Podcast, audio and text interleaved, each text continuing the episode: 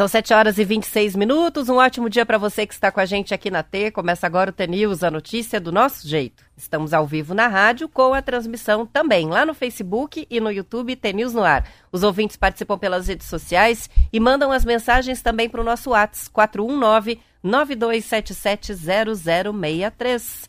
Hoje é terça-feira, 6 de setembro de 2022 e o T-News começa já. Bom dia, Marcelo Bom Almeida. dia, Roberto, tudo bem? Tudo bem, véspera de feriadão e esse Nossa, aí o pessoal vai amanhã enforcar mesmo. É o bicho, hein? a sexta-feira. Curitiba aqui é feriado no dia 8, feriado no dia 7, daí já engatou uma sexta, já sextou, sábado, As domingo. escolas em Curitiba fecham. Hoje é, o último, é a sexta-feira deles. Pra quem não tá nos vendo, pra quem não tá nos ouvindo, tava ouvindo, tava fora do ar, a Roberto falou, amanhã é feriado, você vem? Falei, venho. Não temos A gente saída, né? vem. A gente vem. E a gente vem é uma. é Eu vou tentar hoje, eu vou trazer um pouquinho amanhã, acho que da história da. É muito legal essa história. A gente tá falando muito pouco porque a eleição tirou, né? A eleição tira muito a, a- o momento histórico do Brasil, dos 200 anos da independência, né? Que é muito lindo, assim. É, é, é- não é sempre que chega aos 200 anos, né? Eu estava olhando essa madrugada sobre o Museu do Ipiranga, né? 800 funcionários reconstruíram o museu, que é um belíssimo teatro. Interessante, vai ser aberto para todos que a- ajudaram a reformar o, lá em São Paulo esse Eles museu. vão fazer a inauguração, festão hoje, né? E amanhã só visitam os, o- as pessoas que trabalharam na obra com seus, com seus familiares. Isso. Achei lindíssimo. É. uma homenagem, né, de certa forma, a esses trabalhadores que vão poder mostrar para os filhos, para a esposa, para o marido, o que, que foi feito ali, né? Como foi feito. Super legal a ideia. É, e daí fala muito dessa coisa. Eu lembro uma vez eu estava lendo sobre isso, sobre a, a diferença, né? A diferença do anglo-saxão. Anglo-saxão, quando a gente fala, é, é a, a população que, que morava na Inglaterra, no Reino Unido, antes, no século V. E a história da, da, da colonização, quando ela é feita pelos jesuítas, para os católicos, para os protestantes, né? A diferença dessa. Por que, que nós somos assim? Por que, que só no, na América do Sul só o Brasil fala português, né? Os outros países aqui, os hermanos, né? Eles falam espanhol. Então, às vezes, para a gente entender um pouco melhor a identidade da gente, é... vale a pena voltar 200 anos atrás. A gente sempre é... A gente sempre carrega na gente o, o que os outros foram, né?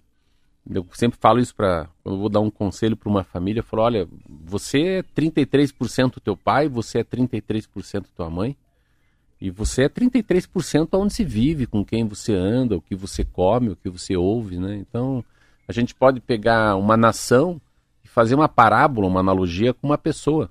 Então, a gente é assim, assim, eu vim da Inglaterra, né? Você chega da, vai na Inglaterra, a grande sensação é que jamais você vai morrer com um tiro, jamais vão roubar você.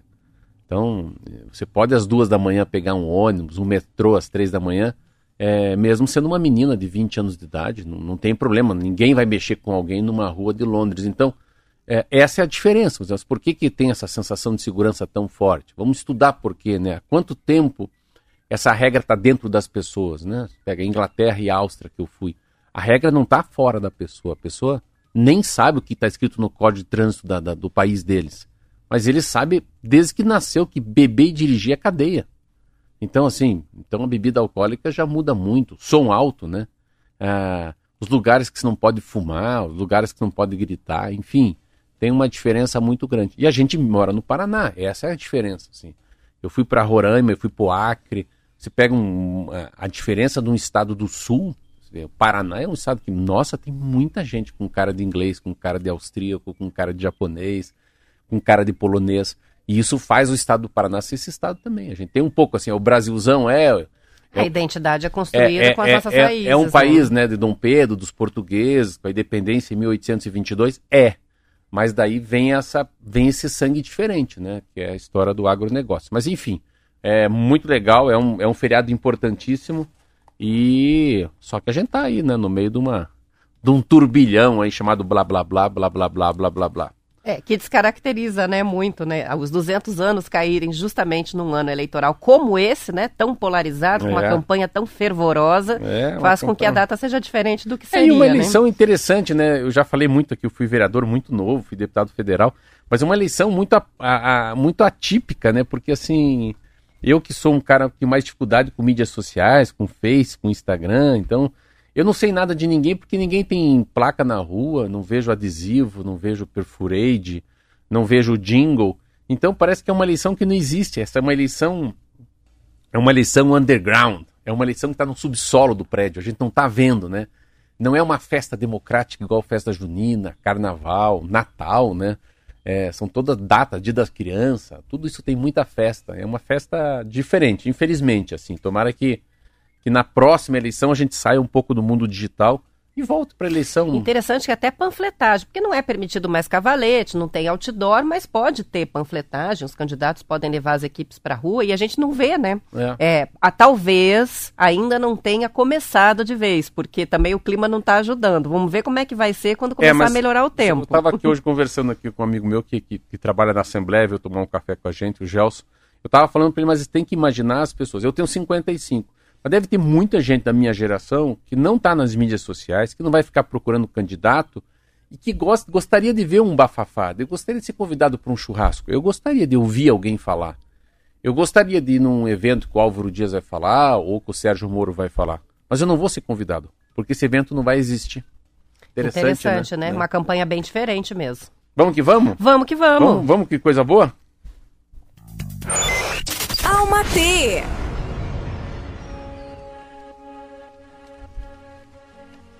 Ao longo dos anos, depois de estudar muito e buscar incessantemente pelas perguntas que sempre me afligiram, cheguei à conclusão de que nosso único propósito por aqui é viver.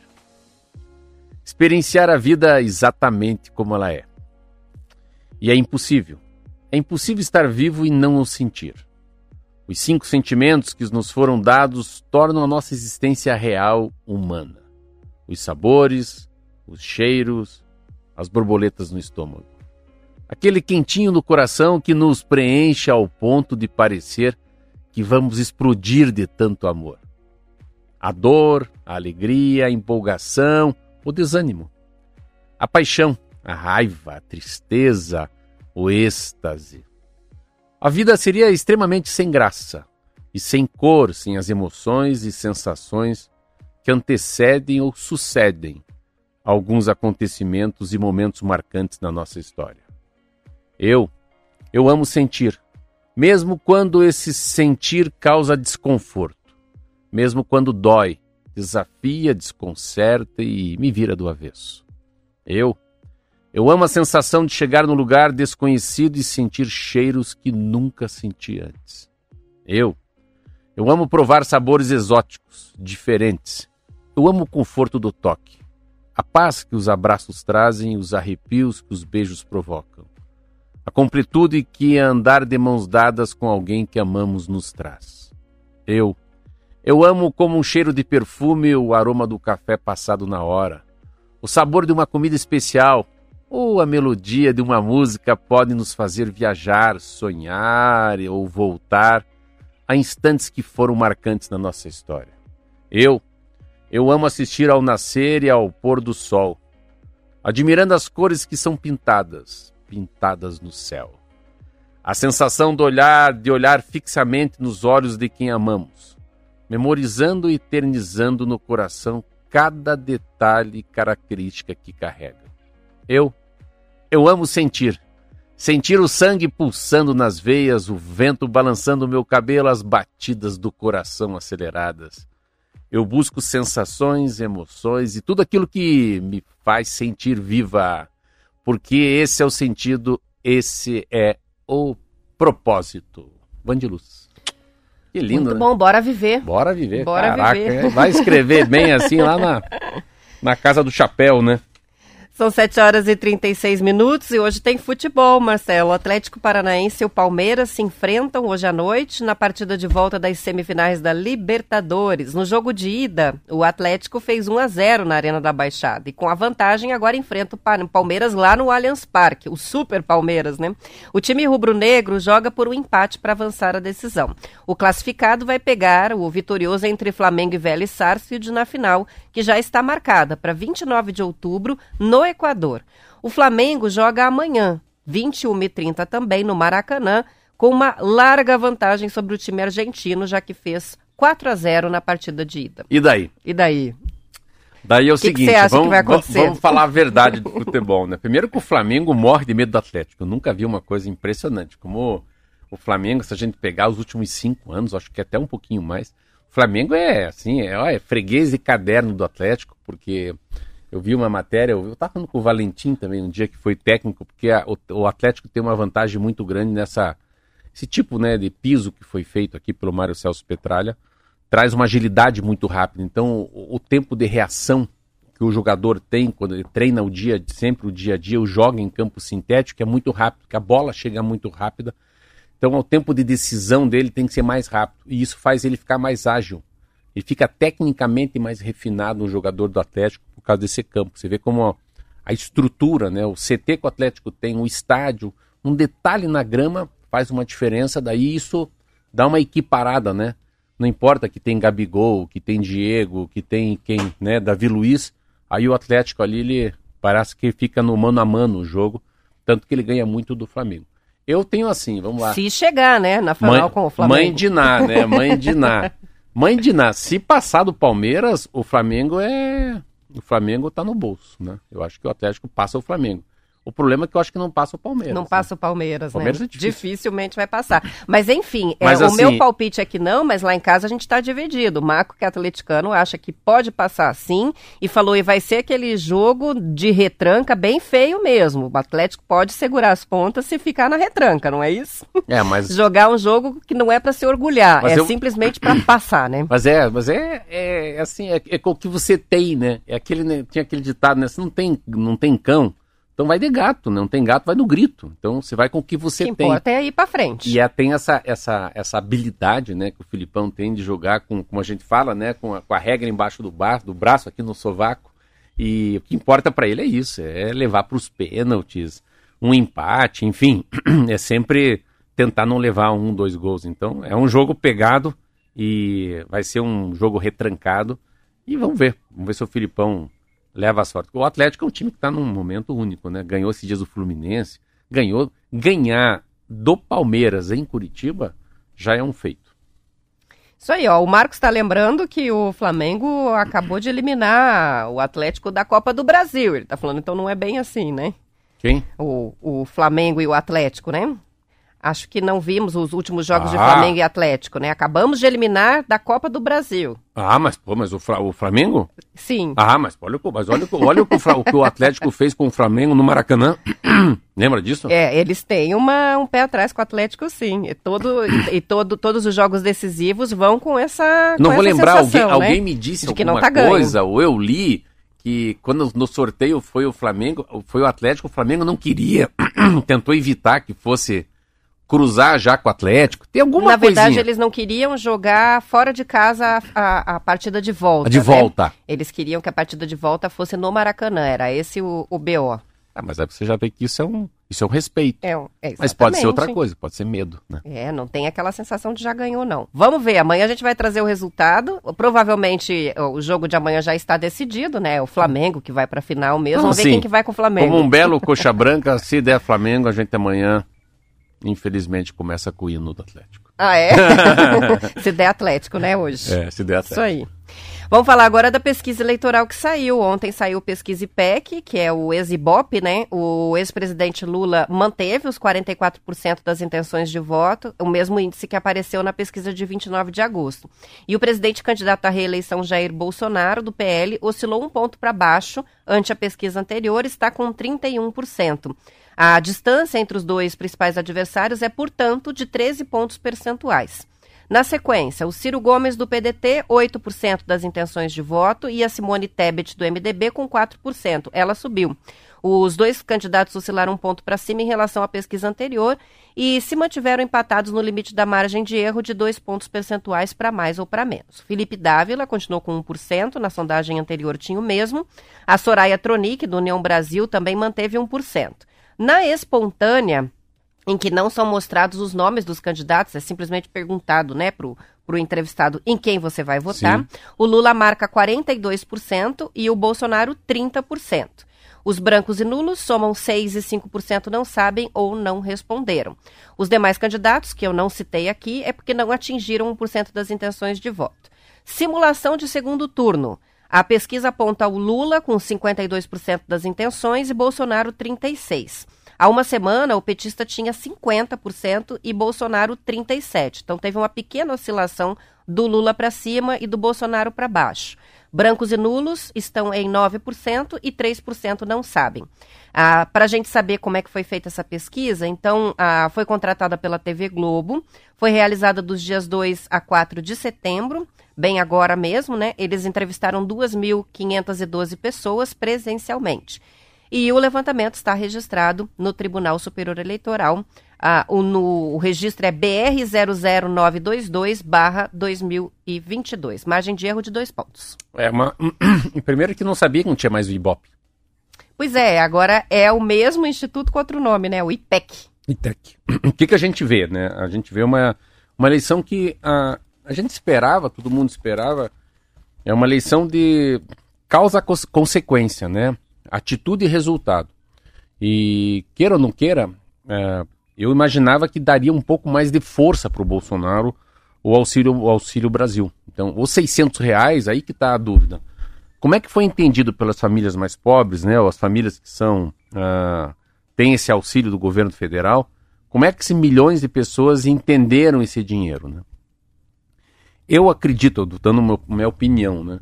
É parecido com aquela história do prefeito que quer se reeleger, fica três anos trabalhando, e daí no último ano ele começa a fazer muita obra na cidade. Mas a obra tem tanta obra, tanta obra que vira um canteiro. Aí ninguém consegue se locomover direito. Sai de casa, já pisa no bar, o outro estoura cano da água. Congestionamento. Congestionamento, confusão. E daí o futebol é interrompido porque estão arrumando a quadra da escola, enfim. É tanta obra ao mesmo tempo que as pessoas fica, isso fica uma como fosse uma um, é um despropósito, né? Acaba tirando o voto daquele candidato, achando que ser um homem de muita obra dá certo. É a minha sensação é que pode ser que a população veja muito benefício perto da eleição. Uma coisa que eu li é isso. Uh, a gente tem que se imaginar como um cidadão que está recebendo 600 reais. E as pessoas estão fazendo uma, uma, uma, uma, linha de pensamento que é assim. É isso que eu estou entendendo. Estou ganhando 600 reais. Até quando? Até dezembro. Em janeiro. Em janeiro não tem mais. Então, eu já ouvi muito sobre isso. A pessoa para, peraí, mas eu vou ganhar 600 reais por cada eleição? Ah! Então não é para melhorar a minha vida em 2023, é para ganhar a eleição. É ficar bem comigo durante 3, 4 meses, depois vai me tirar os 600 reais. Isso é uma linha de pensamento. A outra é o seguinte: é interessante que ah, quando você fala do Lula, as pessoas estão esquecendo a Dilma. A Dilma trouxe um papel muito ruim para o Partido dos Trabalhadores. A Dilma foi, foi empichada, né? foi tirada do poder. Então, o momento Dilma foi muito ruim. E as pessoas estão esquecendo a Dilma e estão trazendo o mundo que a onda, Bolso, a onda, a própria onda Fernando Henrique Cardoso e a onda Lula, não é porque um é social-democrata ou terapetista. O mundo vinha muito bem. Esses caras pegaram uma carona no mundo muito bom. Primeiro governo do Lula, muita gente estava empregada, o poder aquisitivo estava maior, e com o Fernando Henrique Cardoso também. E a vida é cíclica. Então, a pandemia foi muito azar a pandemia para quem está no poder. Azar para o Ratinho, azar para o Bolsonaro, azar lá para o Dória, azar para o Boris Johnson na Inglaterra, azar para o Donald Trump nos Estados Unidos. Então não importa. O mundo inteiro tem uma coisa, chama-se pandemia e inflação. O mundo inteiro tem inflação e pandemia, não é só o Brasil. Então, o leite está caro no mundo inteiro. O petróleo está caro no mundo inteiro, porque a guerra acabou mexendo com as nossas estruturas. Então, é uma lição que eu acho que se não tiver algo muito assim, um, um susto, não, não dizendo atentado, mas uma, uma, assim, uma coisa muito bombástica, a eleição não muda. Eu estava falando do Moro aqui. É uma coisa que eu fiquei impressionado. Fiquei impressionado com a justiça eleitoral. Eu não estou aqui puxando para o Álvaro, para o Moro, para o Paulo, não sei o que lá. Paulo Martins, mas ir na casa do Moro, prender o material do Moro, porque a letra tá escrita errada, ah, são de brincadeira, né? Aí vira Globo News. Ah, entramos na casa do Moro, roubamos, pegamos adesivos dele. Mas você lá. sabe que o endereço que ele colocou é, como o endereço do comitê dele é o endereço é casa? da casa? Então é. não tinha mesmo onde recolher o material, porque o endereço do comitê é a casa não, dele. Não, mas tudo bem, mas não pode ser mídia recolher o material é. da casa de um senador. Vamos supor que eu sou candidato do, da Rádio T. Aí eu escrevi lá no adesivo, sou comentarista Rádio T, não posso. Não precisa virar uma matéria nacional. Vai lá e fala, Marcelo, você está multado, Você devolva, não use mais, não precisa nem recolher. Se você continuar usando esse adesivo, você vai ser caçado, vai perder o direito de ser candidato. Então, é igual aqui no Paraná. O Paraná dificilmente não deu Ratinho como, como governador. Né? O Requião faz os 25, mas eu acho que o Ratinho é governador. Acho que o Álvaro vai ter dificuldade com o Sérgio Moro. A eleição é Álvaro ou é Sérgio Moro. Não tem um outro candidato. Eu vi ontem um monte de candidato a senador falando. Eu já fui candidato, não tem. É grife. É grife, Roberta. A gente chegar. Por que, que ali o Lula sobe um pouco do Bolsonaro? Porque o Lula foi presidente duas vezes do Brasil. O Lula foi preso um ano, ficou matéria mundial. Então, quando chega na casa da Dona Maria, falou: quem que se volta presidente? A pessoa pensa: ah, Lula? É assim, é o nome? É, é, é, uma, uma. Vamos limpar a, a, panela de pressão com o quê? Tá tudo suja de feijão. Ah, Bombril. É Bombril.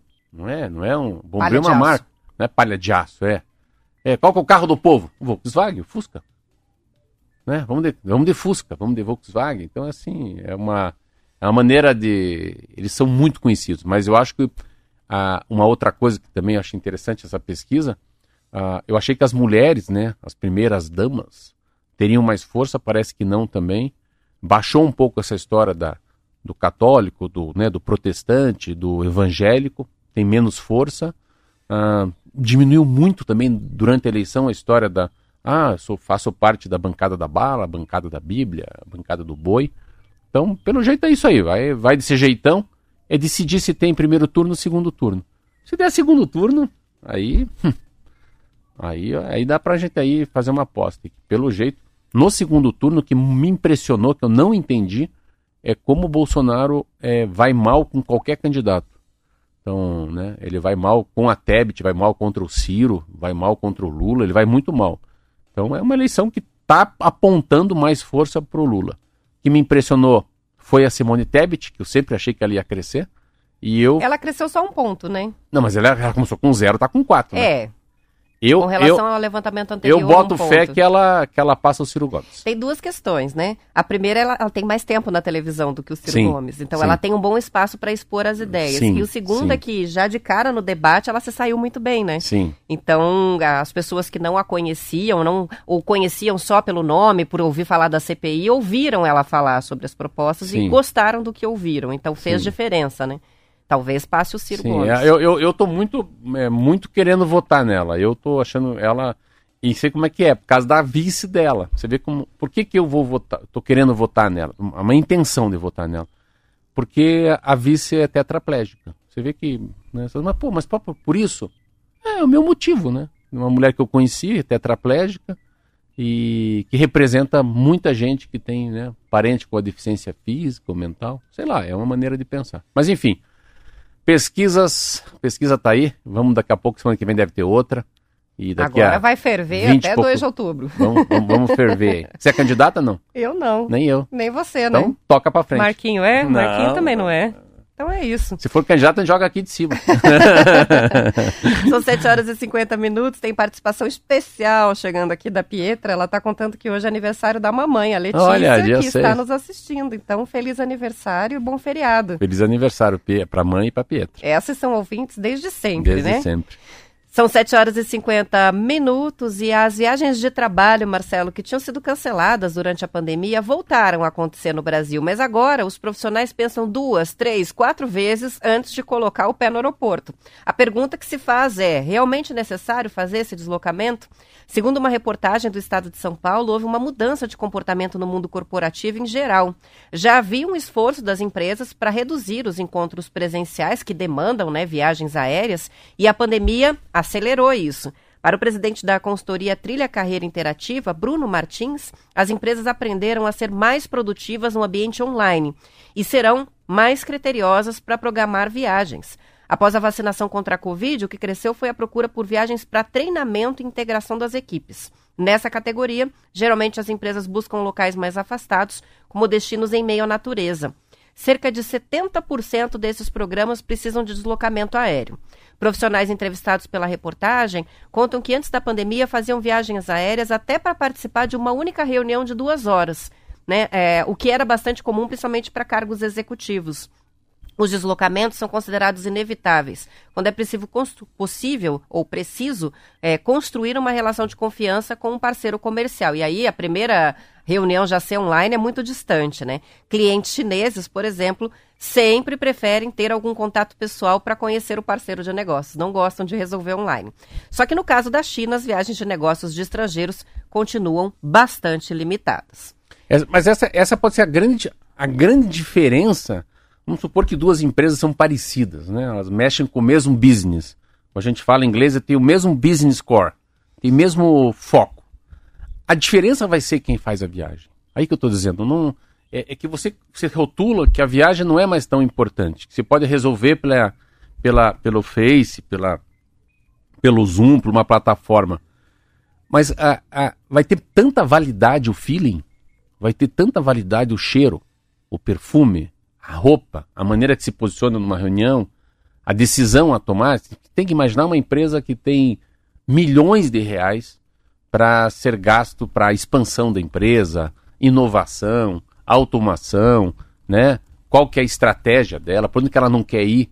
Tudo bem, isso você não é no mundo virtual. Mas no mundo real, você sentar, Roberta, com você na minha frente, falar, quem é você? Eu sou a Roberta. O que, que você faz da vida? Aí eu vou trabalhar para você aqui, Marcelo. Você é teu assessor de imprensa. Meu nome, a empresa é Bombay. Tá, mas apresenta teus seguidores e teus funcionários, quero ver. Fale um pouco de vocês. Então fale da tua vida, quero ver. Quantos filhos você tem? Que hora você vai me ajudar? Como é que é o teu trabalho? Então, é, é, eu ver você mexendo no mouse, a maneira com que você se veste, a maneira com que você mexe esse café aí da Rádio T, a maneira com que você é, lava as mãos ali, ou que você vai pedir licença para ir ao teu banheiro, pode ser vital. Então, assim, é a vida como ela é. Esse troço da televisão engana muito, né? É a diferença num cinema. Você sequer consegue olhar no não, olho de cara, quem está online, porque cada um olha para sua tela e daí fica todo mundo olhando para o vazio, né? Numa reunião é online você é. nem enxerga os é. olhos Primeira, das pessoas. Primeira coisa, né? eu sempre que eu faço, já que eu fiz televisão, eu olho para não olho para a tela, eu olho para a câmera, para a pessoa ver que eu estou olhando para ela lá. Então assim, é a diferença do cinema no teatro. O cinema é maravilhoso. O teatro, teatro é aquela pessoa ao vivo, pode errar, esquece uma palavra, o gestual do teatro é muito mais forte. Então. E outras coisas interferem, né? A temperatura do lugar, o clima daquele dia. É uma coisa muito diferente mesmo, né? Você tá presencialmente com alguém ou, ou online. Né? Não tem nenhum desses fatores. Até existem técnicas, né, de, de neuromarketing que envolve o aroma que você vai colocar no lugar. Então, passar um cafezinho fresco antes de receber as pessoas naquele ambiente que vai ficando mais confortável por causa do cheiro do café. Nada disso existe no ambiente online. É cada eu, um na eu, sua, Eu comprei né? um suéter para mim. Uma loja chamada Hugo Boss, lá em. onde eu tava? Em Londres. Eu podia comprar também no e-commerce. Mas a moça era tão educada. Era uma russa. E ela mora em Londres há muitos anos. E ela me falou: oh, mas acho que fica melhor em você o bege. Mas eu falei: eu queria comprar um azul. Eu tenho um aniversário para ir na quarta, na terça-feira, que é hoje. Eu ia comprar só para aniversário. Comprei um para mim. Mas eu não ia comprar jamais para mim se fosse pelo e-commerce. Porque aquele momento ali, aquela mulher me vendeu. Fui comprar uma bolsa para uma filha de 15 anos. Ela poderia comprar essa bolsa aqui, fala, pai, passa o cartão, posso comprar? Posso pedir pelo e-commerce, né? Sei lá, Mercado Livre, Amazon. Não, mas eu fui lá numa loja, uma... conversei com uma moça, o nome dela era Pop. Conversei com ela, ela trouxe a bolsa, eu tirei foto. Daí tinha um que é o detalhe é dourado, o outro detalhe era prateado. A bolsa tinha mini, tinha lady, sei lá. E eu fiquei naquele negócio, falei, vai Valentina, resolva. E eu lá, o que, que você acha, papai? Qual que é melhor? Então tem todo um, uma interação com o vendedor, ela me, me, ofereceu uma água, a mulher na loja, eu tomei a água, eu falei, ó, eu vou para, eu vou dar uma passeada e volto. Aí resolvi. Então, eu acho que a grande diferença é aquela empresa que vai permitir os funcionários fazerem a viagem. Pode ser isso que seja um, assim, ó, o estalar dos dedos para essa empresa vender mais produto que a outra. É, acho que tem que ter a dose também, né? É. Algumas são Sem viagem não dá também, né? né? É. é. algumas tem que fazer, outras são dispensáveis é. mesmo. Eu acho que a redução é inevitável, ela vai ficar nesse Isso patamar mesmo. mais baixo mesmo. As pessoas aprenderam a lidar pelo computador. Mas, enfim, é, não dá para substituir 100%, né? Vamos para o intervalo, a gente já volta com mais notícias.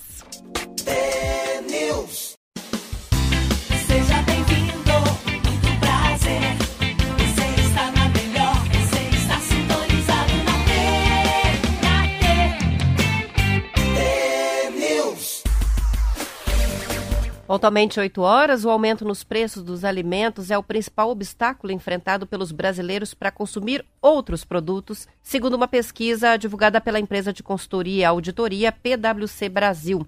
A inflação de alimentos obriga os consumidores a direcionar uma parte maior do orçamento doméstico para itens essenciais e, por isso, eles deixam de comprar roupas, eletrodomésticos ou brinquedos.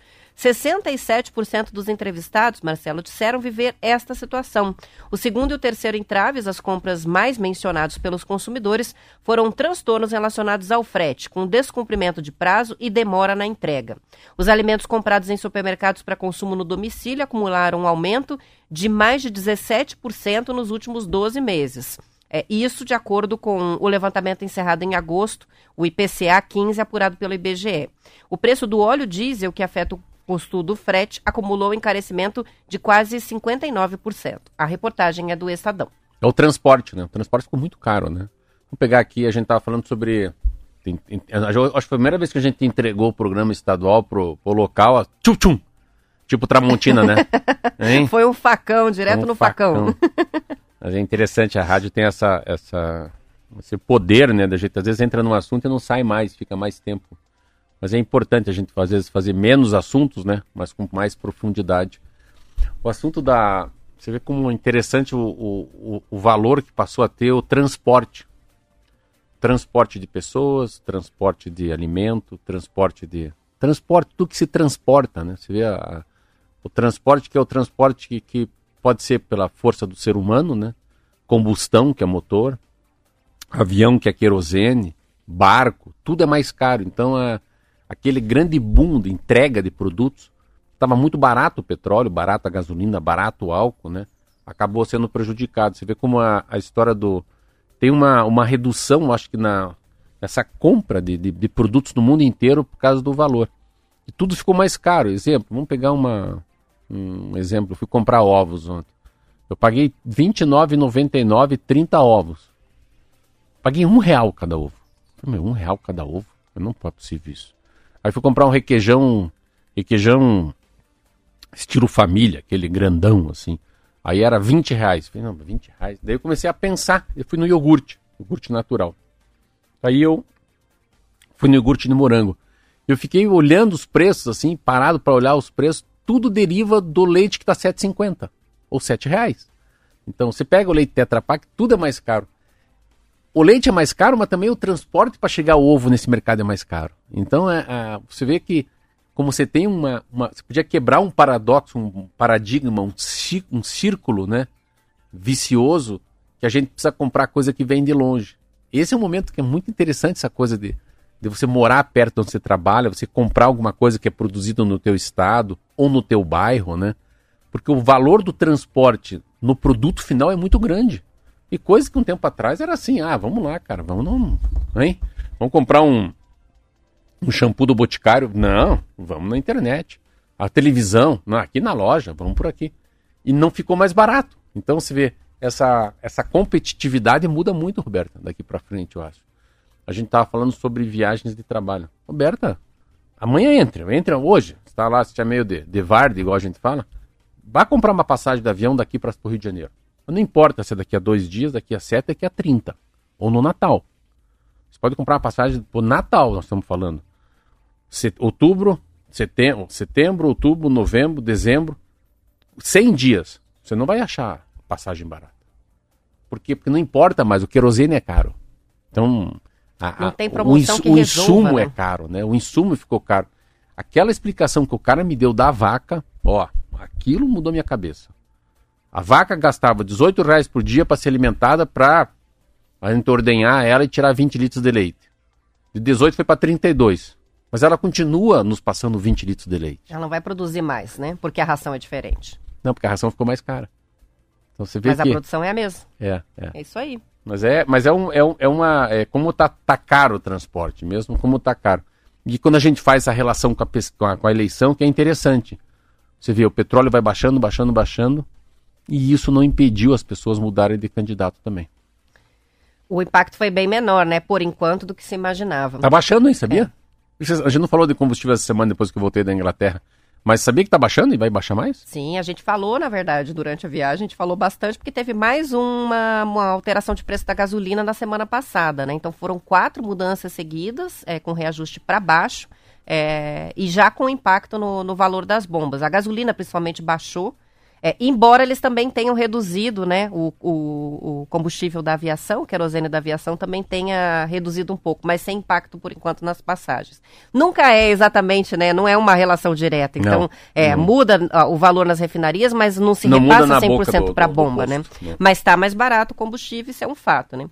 A, ainda na área das entregas, uma reportagem bem interessante do Portal Plural, Marcelo, está mostrando as dificuldades enfrentadas pelos milhares de trabalhadores que fazem fazer entregas de mercadoria no Brasil. Os brasileiros se acostumaram a fazer encomendas via internet e isso movimenta bilhões de reais. O Mercado Livre, por exemplo, que funciona como uma espécie de shopping para centenas de pequenos comerciantes, registrou um crescimento de 185% no primeiro ano de pandemia, lá em 2020. Hoje, com a capacidade para entregar 2 milhões de pacotes por dia, a empresa se expande às pressas. Para os entregadores, isso significa trabalho, mas também muita pressão para entregar tudo no prazo, ainda mais porque algumas compras oferecem ao consumidor a promessa de receber a compra em casa em poucas horas. O exército de entregadores não para de crescer. Hoje é para o serviço de entregas que correm muitos desempregados em busca de renda. A reportagem conta que o entregador do Mercado Livre em Curitiba recebe, em média, 80 pacotes para entregar por dia. Mas em dias mais difíceis, perto de datas comemorativas, esse número pode passar de 200. Em tese, todos os pacotes de um entregador ficam na mesma área. O problema é que se o entregador não cumprir 98% da rota, a transportadora terceirizada não recebe o valor daquela rota por dia. Então não pode errar.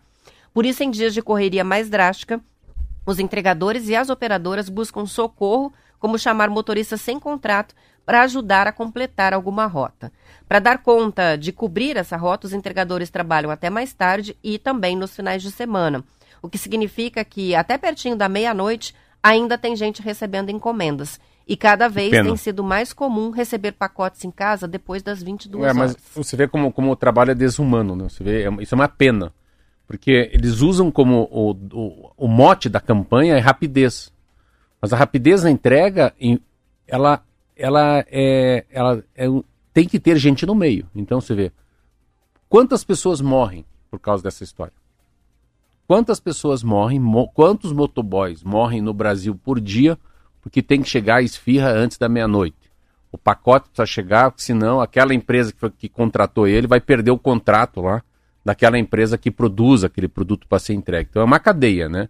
Eu produzo a televisão, eu produzo a televisão, a Roberta tem uma empresa com o Marcos de distribuição e o Marquinho é o motoboy contratado.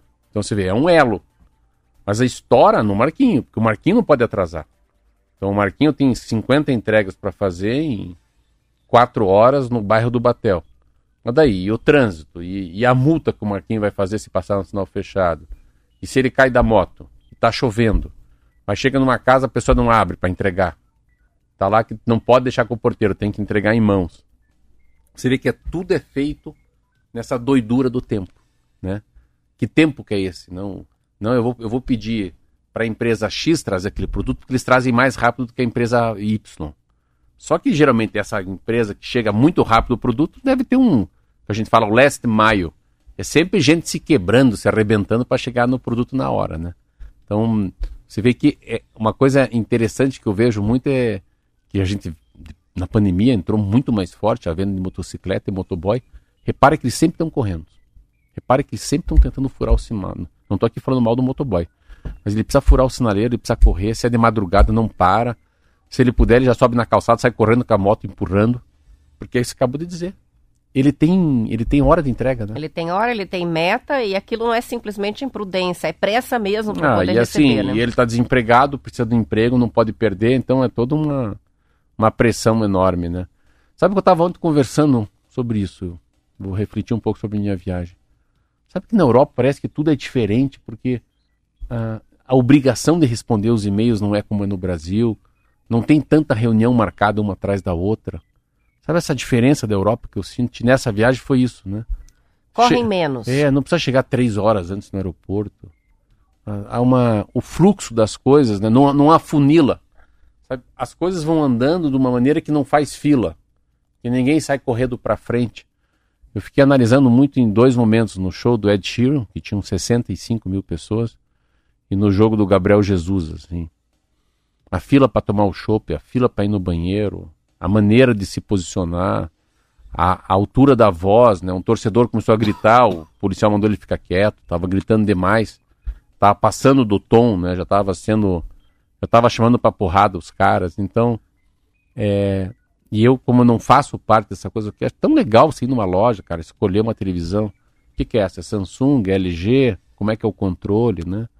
Você escolher um eletrodoméstico, você poder, né? Cheirar o café, olhar a embalagem. É, claro que é uma, é uma geração que vai mudando, né? Não, eu tava, a gente estava falando sobre isso, essa coisa de. Eu acho que pós agora, pode ser que retorne muito novamente a vida como a gente fazia. Ir na feira, ir no mercado municipal, né? Ir fazer o rancho e não pedir pela internet.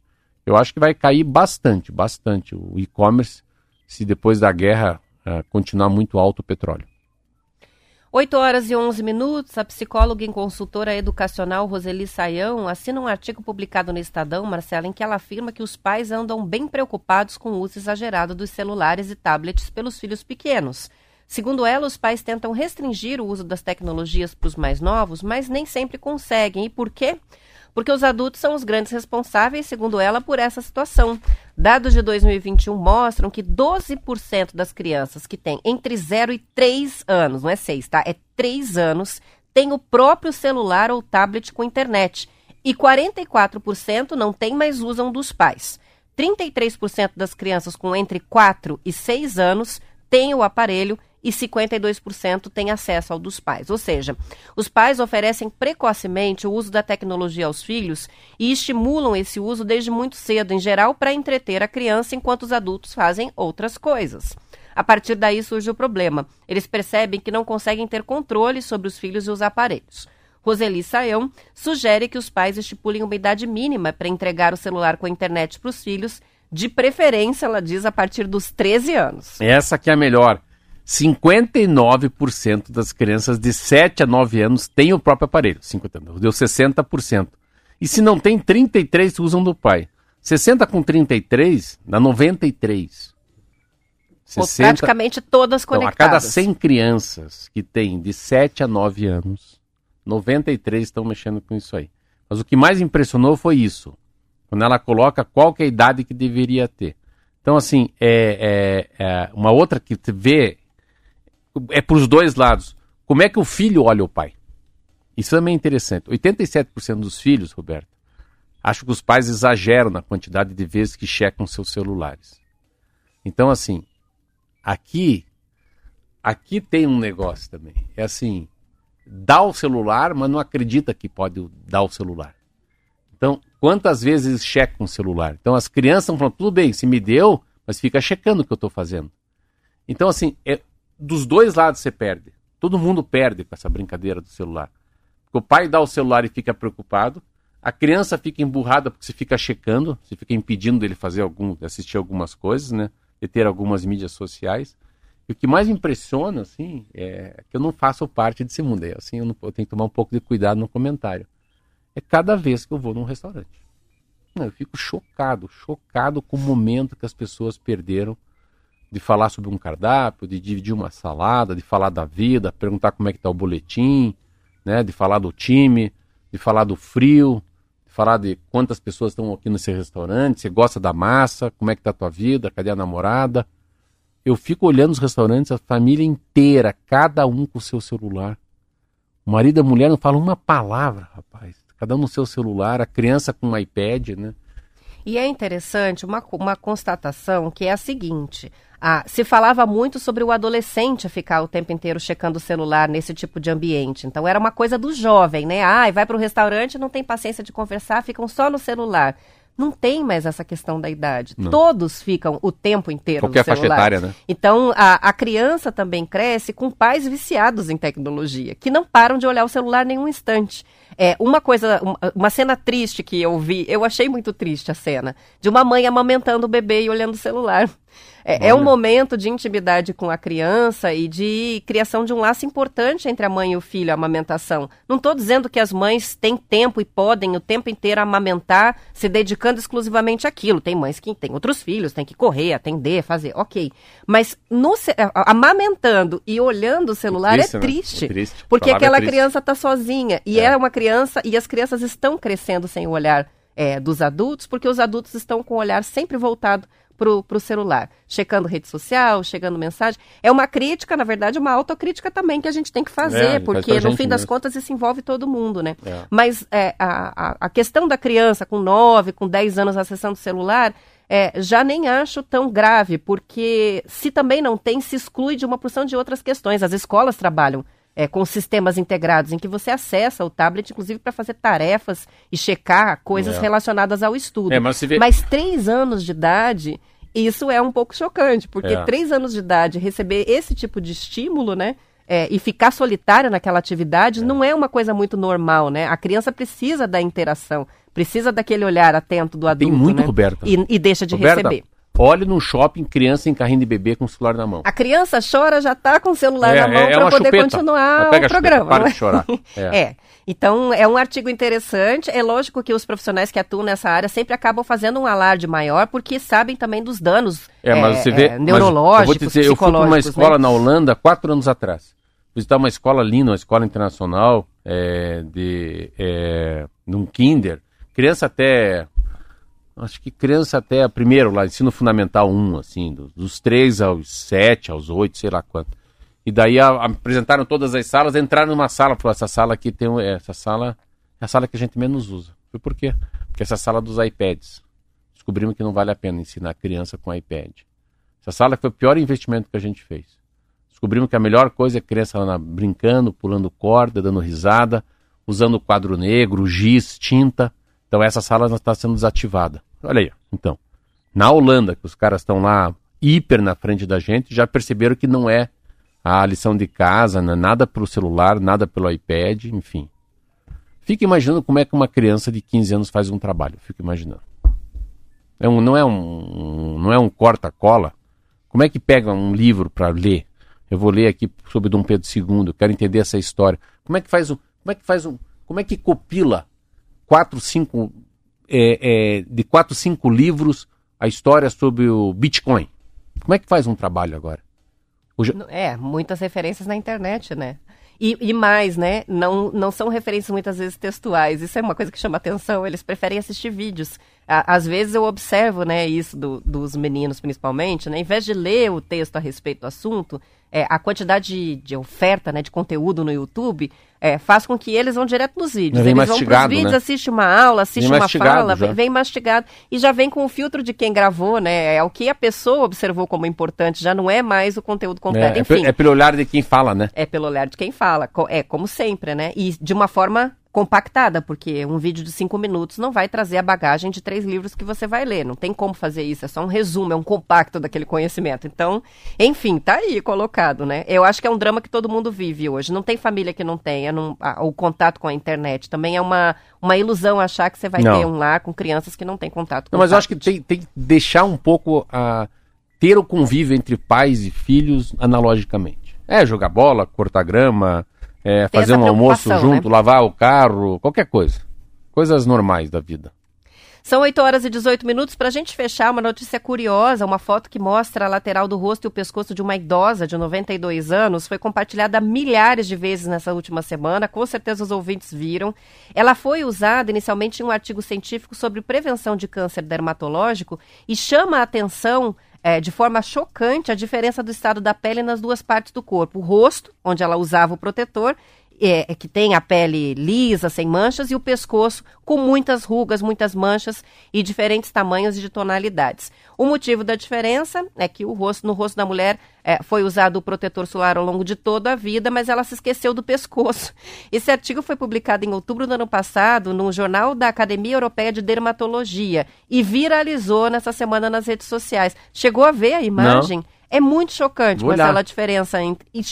Está sendo usado é, com propriedade, né, por profissionais da área, dermatologistas, para mostrar o que eles cansam de falar no consultório e que ninguém leva muito a sério, né? Só existe um jeito de prevenir o envelhecimento precoce, que é o uso do protetor solar todos os dias. Legal. Mas não adianta passar até aqui. Tem que passar no pescoço Inteiro. também. Ficou com o pescoço querendo nos pedaços e com o rosto bonito. É isso aí. É bem interessante a foto. Quem quiser, manda mensagem, a Boa, gente manda o boa. link. pra ver essa Curiosidades. foto.